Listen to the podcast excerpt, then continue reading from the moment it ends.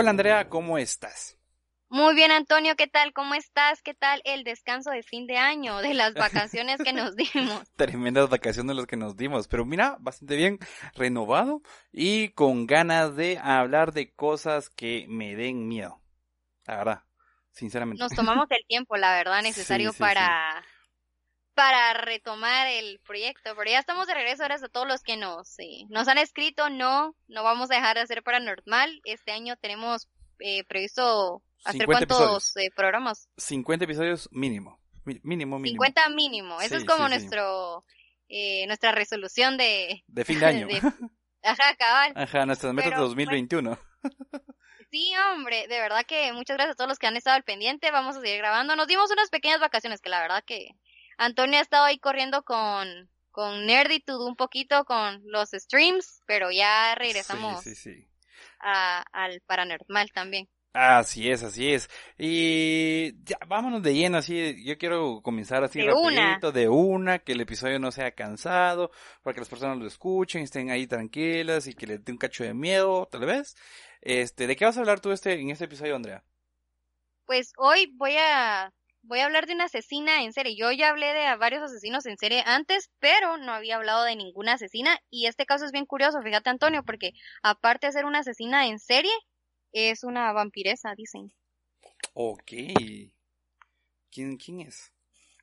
Vamos a hablar de Elizabeth Bathory. Elizabeth y que nos Así, fíjate. ¿Ya habías escuchado hablar de ella, no? Sí, sí, sí, sí, sí. Eh, ella, bueno, como tú habías dicho que le dicen vampiresa igual, yo la conocí investigando sobre vampiros. de medio la leí, me leí su historia y está bastante interesante. Es chilero, es chilera, o sea, chilera en el sentido de, pues, la mitología que se creó a, su alrededor, cosa que, pues muchas de las cosas que se dicen que ella era, pues, son mentiras, porque era una asesina, a fin de cuentas, pero es interesante, es muy, muy interesante. Yo voy a hablar del caso más conocido, creo que es el caso más conocido sobre extraterrestres o, u ovnis, es sobre el caso Roswell, que sucedió en 1947 en Nuevo México. Así que para que los, los amantes de los de la ufología vayan poniendo ahí atención y que vean si yo lo que estoy diciendo es, es verdad o no es verdad. o nos lo inventamos. O no lo inventamos, cabal, cabal. Nada, fácil. Todas las investigaciones son sacadas de internet, así que lo que hay en internet lo vamos a decir. Me dan de pensar que tenemos algún como estudio en algún tipo de cosas y nosotros buscándolo de internet. De internet, cabal, no, nosotros, yo en internet lo encuentro. Ay, no. Pero, si quieres comienzo yo con mi con mi investigación. Con tu investigación. Exacto, exacto. Bueno, mucha. El caso Roswell también llamado el incidente ovni de Roswell, o en inglés The Roswell UFO Incident. Este fue un hecho que ocurrió el 2 de julio de 1947, este, en un rancho cerca de Roswell, Nuevo México. Tras un amplio interés inicial en el disco volador estrellado, el ejército de Estados Unidos declaró que era simplemente un globo meteorológico convencional, que posteriormente al interés se desvaneció hasta finales de 1970. O sea, cuando inició, cuando sucedió que cayó este platillo volador o supuesto globo meteorológico en Nuevo México, el, el gobierno estadounidense, como lo vemos en las películas, vino, lo intentó ocultar y todo esto, y se desvaneció el interés por esto hasta los años 70, cuando los ufólogos eh, comenzaron a promover una variedad de teorías de conspiración que cada vez eran mucho más elaboradas, afirmando que una o más naves espaciales extraterrestres habían aterrizado y que el ejército este, había recuperado pues a los marcianitos que venían adentro. Pero vamos a hablar un poquito de la historia de, esto, como les dije. El 2 de julio de 1947, Mac Brazel, este, un granjero de Nuevo México, descubrió unos restos dispersos por su rancho. Comunicándoselo al sheriff el 5 de julio, este, según lo describió Mac Brazel al Roswell Daily Record en su edición del 8 de julio, esta descripción coincide con, con la dada con Charles B. Moore, un profesor emérito de física de la New York University que desarrolló los globos con los que Estados Unidos pretendían espiar a la URSS. En los periódicos del 8 de julio se dio el siguiente titular. Las fuerzas aéreas capturan a un platillo volante en un rancho de la región de Roswell. se avisó al comandante Jesse Marcel de la base aérea del ejército de Roswell que fue personalmente al lugar. El 9 de julio el titular decía, Raimi desmiente lo del platillo volante. Raimi era el general era general de la brigada en la base militar de Fort, Worth, Texas y se desplazó a petición de Brasil para ver los restos, que identificó inmediatamente como un globo meteorológico después de la, después, eh, para la prensa, pues. Él les dijo, miren, no, esto no es un platillo, no es nada de lo que ustedes piensan. no viene, ajá, es un globo, un globo meteorológico. Y pues Charles B. Moore, que era un, un profesor, como les dije, este, él desarrolló, porque en esos entonces estaba mucho esto de, de bueno, en esos entonces, todavía, están, estaban desarrollando estos, estos globos para poder espiar a, pues a Rusia. La URSS era, era, era Rusia en esos entonces, ¿verdad? Sí, la Unión Soviética. Entonces, este, posteriormente, en informes de la Fuerza Aérea de los Estados Unidos, obviamente, de septiembre de 1994, el año que, uy, ahí está cumpliendo un año. bueno, no en septiembre, pues en noviembre. bueno, en fin, en, en los informes de 1994 y de junio de 1997 dicen que afirmaban que lo estrellado en Roswell eran los restos de un vuelo del proyecto Proyecto Mogul. Y ustedes dicen, ¿qué es, este, qué es el proyecto Mogul? Pues el proyecto Mogul fue un proyecto de supuestamente, ah, bueno, ahora ya se, ya se descubrió, pero en esos entonces era de Top Secret, de, eh, de, un proyecto estadounidense Top Secret, que comenzó igual en 1947, que pretendía utilizar globos capaces de alcanzar grandes alturas para recabar información sobre las pruebas atómicas en la Unión Soviética, escuchando el sonido de las explosiones. Este proyecto fue dirigido por el doctor James Peoples, eh, asistido por el doctor Albert P. Eh, entonces, este, um, en esos informes decía eso. Y también hubo una investigación sobre el asunto a petición de un congresista de Nuevo México. Fue realizada por el secretario de las Fuerzas Aéreas y el Departamento de Defensa. En ella se identificaban los residuos de Roswell, como restos de un sistema de detección acústica de baja frecuencia que llevaban los globos de largo alcance y altamente secretos, llamados, como les digo, Proyecto Mogul, un intento de captar explosiones nucleares soviéticas a altitudes de la tropopausa. ¿Qué es eso? No sé. Dice que la tropopausa es la zona eh, de transición entre la troposfera, ah, troposfera y la estratosfera, situada entre unos 9 kilómetros de altura y los 17 que marca el límite superior de la troposfera. Ok, está súper alto y, Básicamente era un globo que tenía una grabadora que podía escuchar un montón de cosas y con eso podían ver si ver o escuchar que si estaban habiendo este pruebas con, con bombas eh, nucleares en Rusia. bueno, la polémica. Ah, sí, en esa época está, en esa época todo era o eran alienígenas o eran los rusos intentando, ajá, o bueno, los rusos, o me imagino que en Rusia, o eran alienígenas, pues no sé, o eran los, o eran los gringos. bueno, la polémica de todo esto es de que los partidarios de la hipótesis extraterrestre consideran que el caso Roswell como uno de los acontecimientos ufológicos más importantes, ya que a partir de este suceso comenzó la historia de la ufología moderna. Los escépticos alegan de que la hipótesis que afirma que en Roswell cayó una nave extraterrestre se apoya en pruebas insuficientes, poco fiables y otras supuestamente destruidas y que presentan demasiadas incoherencias. Sostienen asimismo que existen otras explicaciones a los sucesos de Roswell, que resultan mucho más admisibles que la hipótesis de naves extraterrestres. Además, se debe eh, tomar en consideración el lucro comercial a través de la venta de libros, entrevistas, etc., que obtienen varios de los principales involucrados que apoyan la hipótesis extraterrestre. Eh, las descripciones eh, de testigos, análisis, la descripción de los testigos, análisis realizados por personas que participaron en el diseño de los globos del proyecto Mogul y sobre todo los informes desclasificados de la Fuerza Aérea de los Estados Unidos en los años 1990 apuntan, según los escépticos, a que lo estrellado en Roswell fue el vuelo número 4 del proyecto Mogul y que la necesidad de mantener el secreto de dicho proyecto provocó el supuesto incidente ufológico. Para entender esto es básicamente, en Estados Unidos en esa época estaba el proyecto Mogul, que era súper secreto porque era para espiar a Rusia. Ok. Entonces, supuestamente se cayó uno de los vuelos que estaban haciendo de pruebas del proyecto Mogul. Entonces vinieron y lo que hicieron es filtrar información de que supuestamente se había caído un extraterrestre o un platillo extraterrestre para poder digamos, este, ocultar lo del proyecto Mogul. Básicamente eso, eso es lo que estaban alegando unos y era la hipótesis de otros y todo esto. Entonces esa era fue la, esa fue la polémica de esos años. Después hubo lo que te digo, que se perdió el interés completamente. Porque dijo, ok, era el proyecto Mogul, se perdió el interés. Hasta 1978.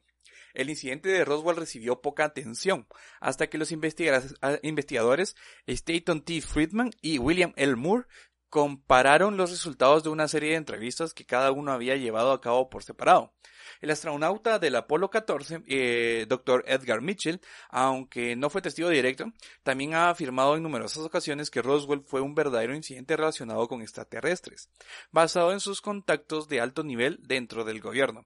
Yo he visto los expedientes secretos OVNI y no hay duda que hubo exactamente que hubo contacto con extraterrestres, afirmó el doctor Edgar Mitchell.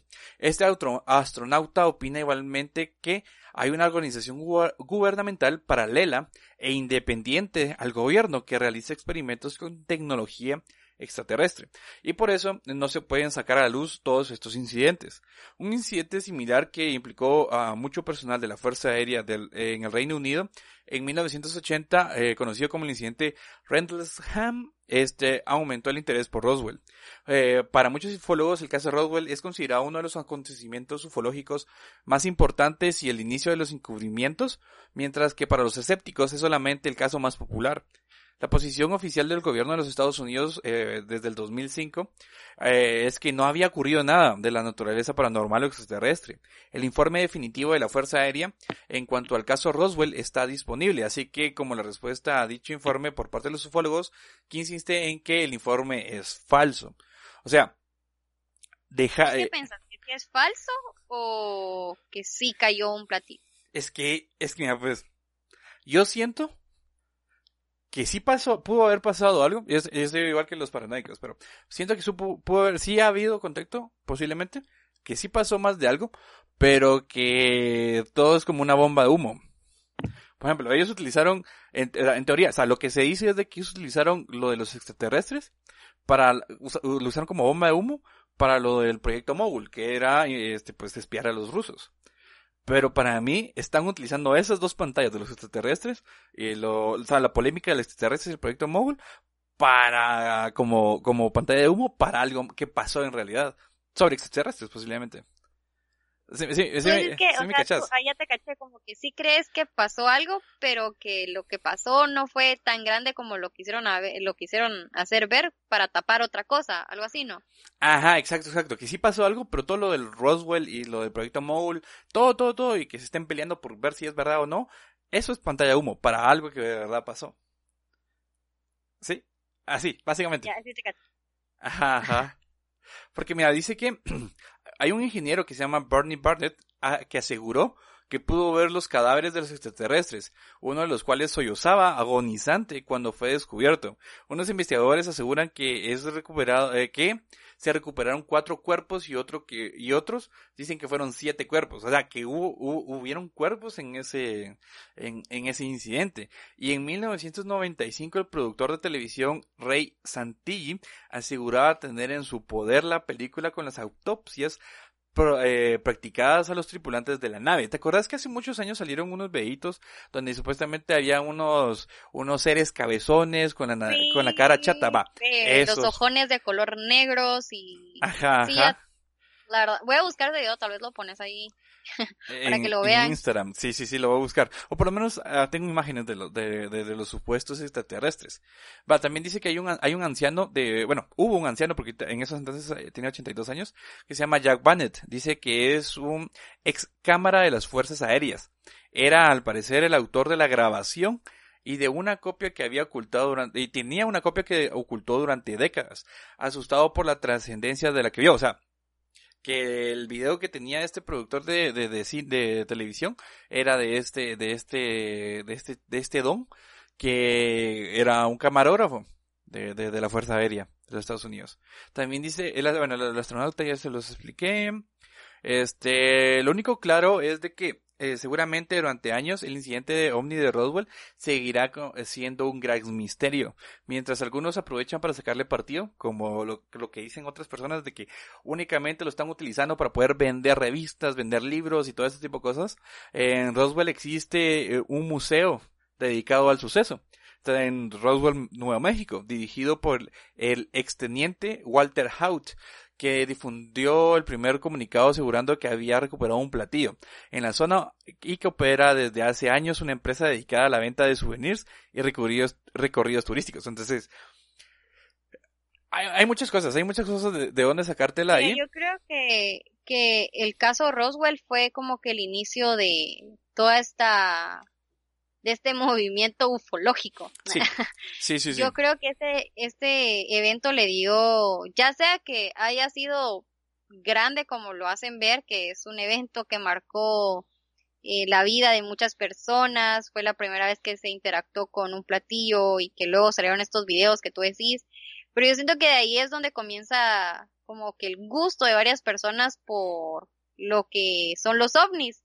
Ya después más adelante se ven un montón, bueno, yo el caso Roswell sí sabía yo desde que estaba bien guira, pero, o sea, yo siento que de ahí hubo un montón de gente que le empezó como que tener aprecio o amor a la cultura ovni, Y empezaron a ver más avistamientos, de personas que tenían encuentros del tercer tipo, otras personas que, que se habían sido abducidas, pero siento que todo parte de Roswell. Yo sí creo que, que sí fue algo bastante grande, o sea, sí creo que lo, lo es, yo creo que es hasta más grande de lo que nos lo quieren contar, ¿sabes? O tal vez yo soy parte de ese grupo de personas que sí cree como que fue bastante, bastante, eh, ¿cómo te digo yo? Significativo el evento. Yo no creo que ha sido un globo, la verdad no creo que ha sido un globo, pero también sí creo que tiene parte esto de que querían espiar a los rusos. Es que, ¿sabes no sé, la verdad. Es que, ¿sabes que me parece raro? Bueno, por lo menos, eh, tal vez hoy, hoy estaba cabal escuchando el último episodio de Leyendas Legendarias, porque parte de, este podcast, tal vez de Paranormal, está un poco influenciado por ellos. Ah, estaban hablando de algo como, estaban hablando sobre un, un, caso en donde este caso no tiene nada, o sea, es poco lo que puedes encontrar en internet sobre este caso del que ellos están hablando. Fue el último que sacaron. Este, y, y ellos mismos dicen, qué raro que cuando Estados Unidos quiere ocultar algo, sí lo puede ocultar y lo puede ocultar muy bien. Pero a veces de la nada se les, se les difunden cierta, cierta información clasificada y es como muy raro. Entonces a mí me parece muy raro de que, que, que, que el, el, supuesto caso esté, esté difundido, que haya muchas otras, otras cosas que estén como, ah, sí, salió a la luz tal cosa. O, ¿Sabes qué sería de ver? Si hubo algún tipo de evento el año pasado eh, en la misma fecha que se desclasificaron los videos de, de la Armada, que salen los ovnis. Ajá. Sería de ver si también tiene, concuerda con algún evento a nivel mundial o, o en los Estados Unidos, algún caso, no sé, de corrupción, lo que sea, y que eso lo hayan usado también en Estados Unidos como, una pantalla de humo para... Ajá, por ejemplo... Como, bueno, les voy a dar esta información, pero les estoy quitando otra. Ajá, o sea, es la pantalla de humo. Por ejemplo, a mí, lo del Pizzagate me parece que es una, una pantalla de humo por un montón de otras cosas. Porque es raro que algo como la, el Pizzagate se, se descubra tan fácil. O no fácil, pues, pero que sí se den un chingo de nombres.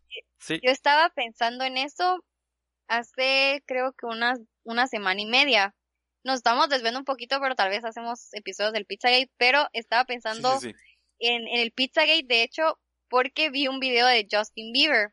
Ah, el del ah, Pizzagate, sí, sí, sí, el de Yomi. el de Yomi, ajá. el de Yomi. Va, yo estaba viendo, creo que él fue nominado a los Grammys o algo así, no, no estoy segura. Posiblemente. Entonces, no sé. Eh, yo no es que no les digo la pista de Justin Bieber, pero saludos, jeje. La cosa es que yo me puse a pensar. A Justin Bieber. sí, Porque nos escucha. ¿Nos escucha desde su casa en Canadá? con su esposa.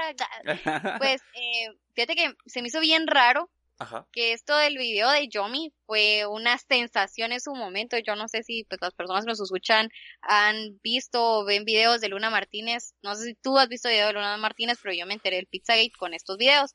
Entonces, hace creo que dos años que salió esta canción cómo es que desclasificaron un montón de información por un video de Justin Bieber. Ah, no, no, no, no.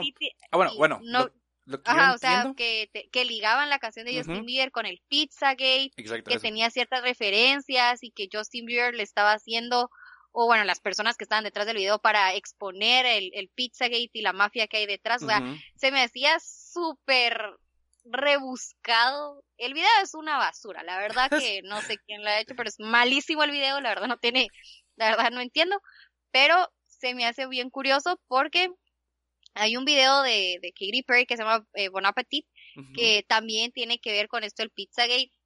Y no sé si, o sea, ellos realmente están metidos en estas cosas o simplemente los utilizan, que posiblemente es la razón, pero está muy a la muy muy a la vista de todos me, me entendés o sea ese video de, Justin Bieber estaba muy a la vista de todos. Las personas que han como que estudiado el pizza que saben de ese tema saben de simbología y ahí está presente. Entonces se me hace bien curioso cómo manipulan la información y cómo es que pues se dan este tipo de, de, cortinas de humo, ¿verdad? Sí, sí, sí, sí, sí. Ah, sí, bueno, aunque la teoría que está detrás del, de todo lo del video de, de, Justin Bieber relacionado a lo de Pizza es, es interesante. Para no te voy a mentir, porque el video, a mí ah, ese tipo de música no me gusta, pues, pero, pero, está interesante la teoría de que, que cada vez no están lo de Yomi Yomi y todo eso, o sea, en la, en la canción, este, hay fotos de niños, no, no hay, no hay foto de niños. hay. Súper raro. Eh, está la foto de Justin Bieber y Justin Bieber de niño. Para, para, para, ajá, y todo. Y que hay pizzas. Eh, está mucho, o sea, la cosa está que, sí, el video está, el video y la teoría que está detrás está interesante. Tal vez podríamos hacer un, podríamos, podríamos, podríamos hacer un episodio sobre este tipo de, de artistas. No, no, ah, bueno, uno de Pizzagate y otro sobre este tipo de videos musicales, porque por ejemplo, yo no sé qué día estaba leyendo sobre que supuestamente Taylor Swift es, es parte de los, de los Illuminati, creo, no me acuerdo si era parte de Illuminati, pero es parte de algo. ¿Por qué? Fíjate, yo la que he escuchado un montón es a Katy Perry. Katy ah. Perry dicen que es así full Illuminati, así Illuminati for life. pero tú la vez pasada, yo creo tú hablaste de los Illuminati la vez pasada, ¿verdad? Sí, cabal, sí. Va, la cosa es que tú, habla, tú hablabas sobre una simbología de colores. De que el azul, ah, rojo y todo esto. Va, ahora date cuenta de los colores de los videos de, de los de los, últimos álbumes de, ah, de, Taylor Swift, que va de blanco, rojo, azul. ajá, ese fue algo que yo platiqué en ese, ah, en ese, en ese podcast, ¿sabes? Ajá. de que la simbología que usa Taylor Swift en los colores y cómo la han manipulado y cómo la han utilizado para... Bueno, yo lo veo más en el área política, ¿sabes? Porque ella no se metía nada en el área política y ahora pues como que super metía en eso, ¿va? Pero es, no sé, yo siento que manipulan muy bien la información. Bueno, como, como estábamos hablando de, del caso Roswell, también es lo que yo La manipulación de, información. Eh, información que cura. Em, sería de ver si el año pasado que se desclasificaron estos videos de los ovnis, hubo algún tipo de evento que quisieran como que quitarle importancia. O sea, yo lo miro de esta forma. O sea, no te van a dar información para que tú la veas si ellos no quieren, pues. O sea, no es como que alguien se haya robado la información o que sea Wikileaks o algo así, simplemente dieron esa información para tapar otras cosas. Pero siento que el caso Roswell, no sé. A mí, yo soy bien creyente, perdón si me están escuchando y me quieren decir, no, Andrea, ese caso no es así de interesante, pero yo siento que sí lo es. O sea, no sé, es el primero de muchos de ahí salen bastantes cosas. Sí, sí, sí, sí, sí. Pero creo que ya nos, desviamos un montón del tema. Si quieres, vamos no, la verdad, con el estamos bien emocionados con esto del podcast y empezamos a hablar de todo un poco. Sí, sí, sí, sí. Pero ya tenemos ahí, ya tenemos puntos para hablar de Pizza 8 y videos musicales que, que, que van, que hablan sobre otra cosa. Simbologías, exacto, exacto. Pero si quieres, uh, vamos a tu tema, a hablar de Elizabeth Bathory. O Bathory, creo, creo, creo, que se pronuncia Bathory, si no estoy mal. Creo que es Bat Bathory tiene tilde en la supongo que sí.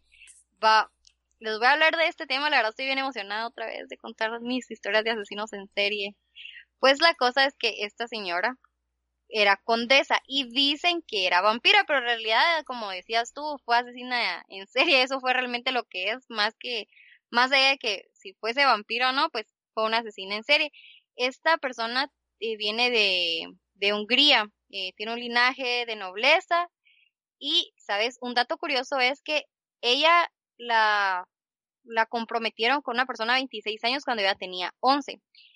¿Qué sucede? Ella queda embarazada de un sirviente a los 13, da en adopción al niño, lo sacan del país y a los dos años de eso, que ella tiene 13 años más o menos, ah no, a los 13 queda embarazada, a, a los dos años de esto se casa con la persona que es su comprometido y siguió como si nada, o sea, solo sacó a su hijo del país.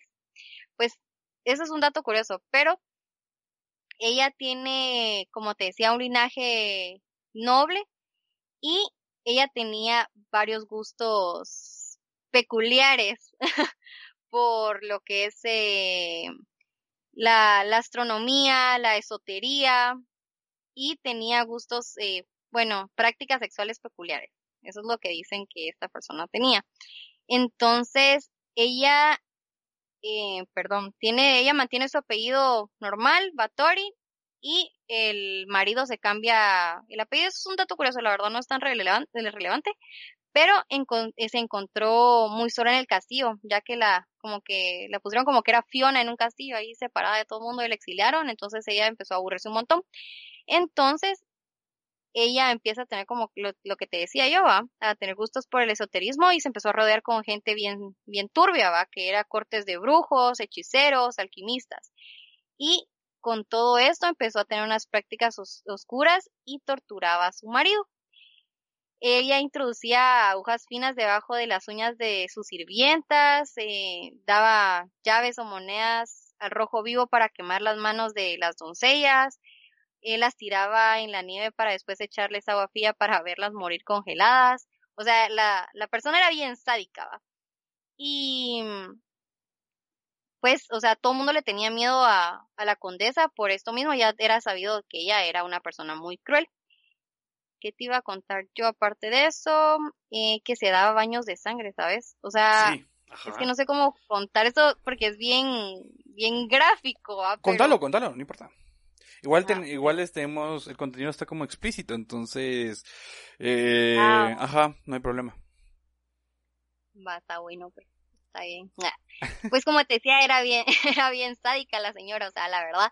Su primera víctima, eh, dejando de lado su, de su interés por el mundo esotérico, también, como te decía, tenía predilección por relaciones amorosas con personas de ambos sexos. Y a la, a las, eh, perdón, sí, de ambos sexos y de, en algún punto tenía orgías. La condesa no se le, eh, no solo se acuesta con sus doncellas, sino se les propina toda clase de correctivos. Era una Fifty Shades of Grey, la condesa. Por ejemplo, una chica que hablaba mucho hizo que le cosieran la boca. A otra de sus criadas le prendió fuego al vello púbico e incluso a una de una camarera que tenía fama de coqueta y libertina fue obligada a sentarse en una parrilla al rojo vivo a donde se le levantaron, donde no se le levantó dos horas después. Era una sádica, la verdad, era una sádica. Un, pequeño, un pequeño, este, ¿cómo se dice? dato curioso sobre, ajá, un pequeño, no, un pequeño dato curioso sobre ella. Porque digo, es que sí, sí, sí le investigué un poco, porque sí me gustaba. Ella es una, uno de sus antepasados, de, de Elizabeth Bathory, Vlad III, más conocido como Vlad el Empalador o Drácula, el príncipe de Valaquia. Pues, el, el, el, el, vampiro original, supuestamente, pues, pero entonces tiene bastante, bastante como... ¿De dónde? ¿De dónde? Ajá, porque también, pues bueno, yo creo que es parte de lo que tú vas a decir, pero ella tiene, la vez pasada te dije que tiene como 200 muertes, pero no, ella tiene más de 650 muertes acusadas hacia su persona. pero no se sabe realmente cuántas son. No, porque pueden haber sido más, ajá. ajá. Pudieron, haber, sido más, ajá. Fíjate que ya está obsesionada con su belleza, o sea, de verdad está obsesionada con su belleza y le daba miedo con el pasar del tiempo que pues iba a arrugar, ya no iba a ser eh, la persona tan bonita como, como solía ser. Va, la cosa es que estaba preocupada por su futuro y le pidió consejo a una de sus nodrizas. ¿no? Esta le explicó que la sangre tenía poder y los sacrificios humanos daban muy buenos resultados y le sugiere darse baños de sangre que era la mejor forma para conservar su hermosura indefinitivamente. Y pues así lo hizo. Un día una joven sirvienta estaba peinando a Elizabeth con mala, eh, eh, a Elizabeth con la mala fortuna de propinarle un tirón. La noble en un ataque de rabia le dio tal bofetada que la sangre de la doncella salpicó su mano.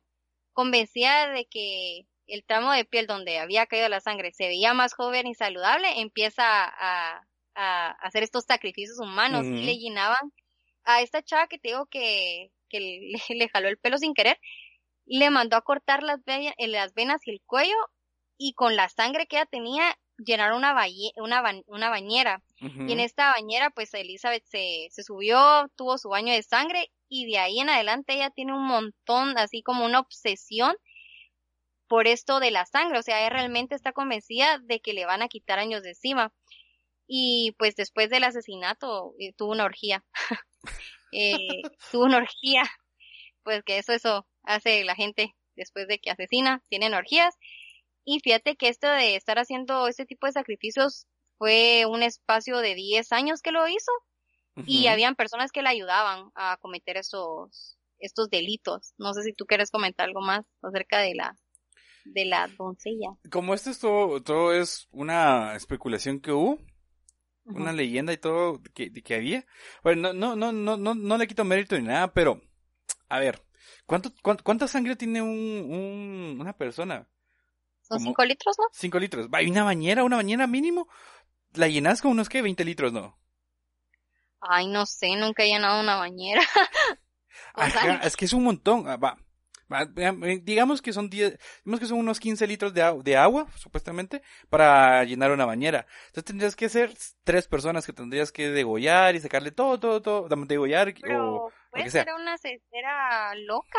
O Va, sea, va. no- Pero a lo que voy es de que el sang- la sangre se coagulaba muy rápido y todo eso.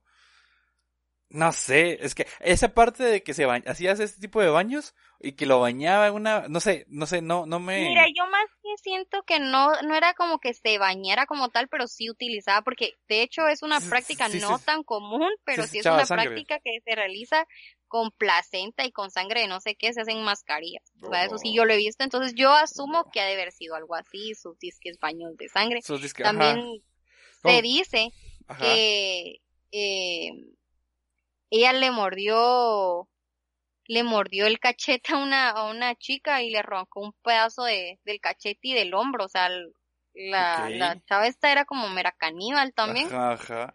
A, a mí lo que más me sorprendió de ella, que las muertes que se le, se le ponían, que posiblemente hubieran sido más, porque si eran, son, son, fueron 10 años. Aparte que era la nobleza, no se le podía tocar, bueno, hasta el, hasta el tiempo de su juicio. Pero lo que más me sorprendió de ella era que si era pariente directa de, de Vlad Tepes, de, de- del Drácula original. Bueno, de donde se dice que, que, que se dice que era el Drácula original, pues pero también. Fíjate que todo este tema de los vampiros es bien curioso, ¿sabes? Sí. Porque como tal está la leyenda que nosotros conocemos de los vampiros, que es, eh, pues, bueno, un ser que, que para poder vivir eh, chupa sangre de Ajá. cuerpos vivos. Pero en la actualidad sí yo he visto varios documentales donde hay gente que sí hace eso, o sea, sí se hacen, eh, se sacan sangre, eh, ya sea de alguien más o propia y toman, toman la sangre. Entonces, se le consideran como vampiros eh, modernos, pero creo que solo es una adaptación a lo que nosotros conocemos por la leyenda, no tiene nada místico. No sé si Sí. tuviste entrevista con un vampiro, nunca viste esa. Es que es la que se me viene a la mente de, No, no, no de me acuerdo, vampiro. no me acuerdo, no me acuerdo. ¿Entrevista con un vampiro? Mm, no me Brad. Pitt, no. Ah, sí, sí, sí, sí, sí, sí, sí, ya, sí, ya me acordé, sí, sí, sí. Sí, no me acuerdo el nombre, ajá. Pues yo me los imagino que eran algo así, ¿sabes? O sea, Ari- es mi- son- ajá, así finos, va, pero se da mucho como misticismo alrededor de lo que es un vampiro y Sí. a ella se le considera que fue una vampiro uno por este linaje que tiene con, con Drácula y dos Ajá. por su afición con la sangre, básicamente, pero no hay una prueba sólida o algo Ajá. Que digas eso es- así. esto es espe- es- ajá, que ya fue vampiro, ¿va? esto es pura especulación. La verdad que a mí me llamó la atención por esto de que se daba baños de sangre, eh, que usaba su poder como, como aristócrata, Aristócrata. aristócrata. Ajá. ajá. eh, para sacarle provecho a los sirvientes que ella tenía, porque eso fue lo que ella hizo, realmente obligó, manipuló y abusó de las personas que tenía a su alrededor para quitarse el uno el aburrimiento y dos, eh, porque era una persona narcisista que quería verse más bonita, pues realmente. Ajá. Eso fue lo que me impresionó de ella, porque eso es un patrón de los asesinos en serie, el abuso y El abuso de sobre poder, todo la manipulación. O sea, a esta persona, como tú decís, se le adjudica más de 600 muertes que se hayan confirmado, entre comillas, porque Ajá. han sido más. Y ella al ser una, una persona en una posición eh, de nobleza, tuvo todas las herramientas necesarias, había así por haber, para cometer estos crímenes. Sí, sí, porque cuando ya le, como que le llegó el, el supuesto peso de la ley, la misma ley de esos entonces le impedía a ella, a Isabel, Elizabeth, que una noble fuera, fuera procesada. Ah. Entonces, ajá, entonces lo que hicieron fue que la encerraron en su castillo y además le dieron, ¿cómo se le dice? Este. Aislamiento. Ajá, pero la, al final, ¿cómo se dice cuando, cuando a ti te encierran, pero te encierran en tu casa y no puedes salir? No me acuerdo cómo se le dice. Arresto domiciliario. Arresto, ajá, le dieron arresto domiciliario. Ah, en su castillo. la cosa, a ver, al final, ahí murió, pues, ajá. de los asesinos en serie que yo investigado y se me hace como que ella tuvo todo para ser asesino en serie, ¿me entiendes? Nunca tuvo un freno, o sea, realmente ella era mala, de la cuna al cajón, ella era mala, ella era mala y se aprovechó de esta gente y sí tenía, no sé si tendrá el gen de la maldad, porque dicen que eso no existe, pues, o sea, uno se hace malo, no nace malo, pero ella no tenía ninguna razón para cual ser malvada, decís tú, o ser asesina en serie. No fue... Lo tenía todo, decís tú. Eh, ajá, exacto. Y, utilizó todo eso que ella tenía para cometer sus asesinatos. Asesinatos, sí. Y lo peor de todo es que ella tenía quien le ayudara, ¿me entiendes? No era como que ella solo lo hiciera, solo le decía a alguien más, mira, esto que hagas algo por mí. Y lo tenían que hacer. Sí, sí, sí. Y tuvo un chingo de hijos, vamos a ver, tuvo... Ah, no, tuvo dos, pero tuvo bastante ah, descendencia, tuvo bastante, tuvo o sea, fue ella, segunda generación, tercera, cuarta, quinta. Tuvo más o menos cinco generaciones de descendencia. Bueno, más pues, pero hasta donde se puede contar, tuvo cinco generaciones todavía más aparte de ella. no, y fíjate que ella, de, o sea, de su palacio se enterraron 50 cadáveres. En el, en el, en el 1610, decís tú, desenterraron 10, eh, perdón, en el 1610 desenterraron 50 cadáveres y también hallaron toneladas de ceniza y acerrín por todas partes. y eso lo usaban para recoger la sangre que se vertía y en el lugar. Fíjate. Sí, es que fue, sí, fue, una loquera, ella fue una, o sea, fue una loquera lo que hizo, pues, La verdad 600, que sí, o sea, por puro, por puro narcisismo. Cabal, cabal, cabal, cabal. Pero es interesante, pues es interesante porque si te das cuenta, o por lo menos a nosotros, que nos gustan, se puede decir, los asesinos en serie. Nos gusta pues leer sobre ellos, no que nos gusten ellos como tal, pues porque como siempre hemos dicho aquí en Paranormal, a nosotros nos dan más miedo las personas vivas que las personas muertas. Las personas muertas. Exacto. Entonces, por ejemplo, de todo lo que hemos visto y todo lo que hemos leído, se nota, o sea, ya, bueno, podemos ver que tiene ciertas similitudes y ciertas patologías un asesino en serie y viene de, años, de antes de que supuestamente existiera la psicología y todo esto, pues, hay patologías dentro de, una persona que asesina. Hay un, un perfil de un perfil, ya hay varios perfiles, exacto, exacto, exacto. Pero sí, que lo que era. Pero bueno. Pues eso les quería contar yo el día de hoy acerca un poquito, la verdad que fue un poquito porque a, es de todo un poco, la verdad, pero eh, eso les quería contar yo el día de hoy. gracias por escuchar. Muchas gracias, Andrea, y muchas gracias a las personas que nos están escuchando. Recuerden que este 2021 eh, venimos con todo y todo es gracias a, a Intelab, Que, que, gracias, que ellos son nuestros patrocinadores y Gracias a ellos estamos haciendo esto, nuestros números en redes sociales están creciendo, también en Twitch tenemos una promoción donde si ustedes, pues, no una promoción, y es, le digo giveaway entre muchas comillas, porque estoy regalando un monitor de hasta 2000 quetzales, audífonos de hasta 1000 quetzales y eh, teclado o mouse de hasta 850 quetzales. Únicamente con que ustedes vayan a ver el stream. El stream es cuando yo juego y jugamos todo de todos los días, bueno, no todos los días, de martes a sábado desde las 8 de la noche empezamos a jugar. Vayan a, a seguirnos en Twitch y solo con vernos y seguirnos van a empezar a ganar puntos. Estos puntos los da la, la, plataforma ya de fijo y ustedes los van acumulando. Pueden llegar a acumular hasta mil puntos a la semana y son un y cuando junten la, la, cantidad de puntos necesarios pueden canjear los puntos por estos estos regalos que estoy dando. Entonces y todo como les digo gracias a Intelab. Andrea, ¿alguna recomendación? Y danos tus redes sociales para que te puedan seguir. Eh, primero que nada, gracias por escucharnos en este 2021. Vamos a seguir grabando. Y recomendación, eh, pues síganos en nuestras redes sociales. Si no se han puesto al día, todavía tenemos otros capítulos ahí del año pasado que pueden escuchar. Me encuentran como Font Size Andy en Instagram y en Twitter, ahí me pueden seguir.